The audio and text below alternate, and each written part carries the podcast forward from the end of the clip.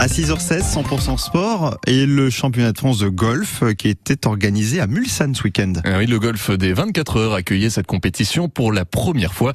Elle a commencé dès mercredi et accueilli près de 120 sportifs.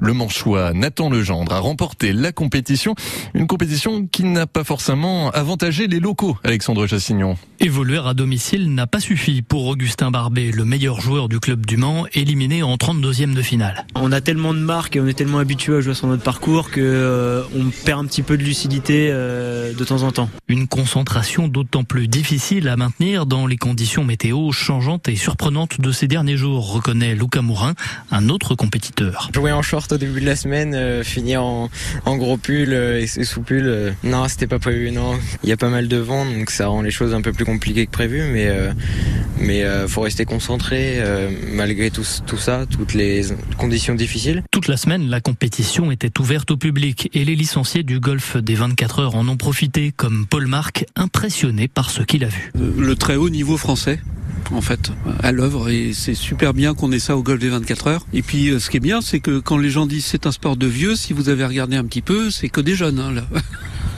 la moyenne d'âge, elle est très basse. Hein. Une jeunesse incarnée par le vainqueur, champion de France amateur, la veille de ses 20 ans. Le reportage de Alexandre Chassignon. 100% sport version grand format, c'est ce soir à 18h sur France Bleu avec euh, Fabien Aubrec. Bon, on va revenir sur, alors ça c'est pas rigolo, hein, la défaite du Mans FC mm. face à l'US Orléans. Deux buts à 1, avec des chances de monter en Ligue 2 là qui, sont assez réduisent. Hein. Hein. Bah ouais, mm, mm. malheureusement. Bon, on verra ça avec Maxime Bonhomé et qui a commenté la rencontre pour FFF TV. Et puis Stéphane Vincent, c'est l'ex-capitaine des 100 et or. Ça, ça sera dans la première mi-temps. Et puis dans la deuxième partie de l'émission, les pilotes du FF Racing Team, ça c'est de la moto. C'est une équipe de chez nous, 100% sartoise, qui sera engagée aux 24 heures du Mans Moto. Vincent Ferré, Julien Feur, euh, Prié.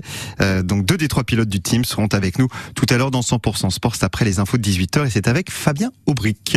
Il est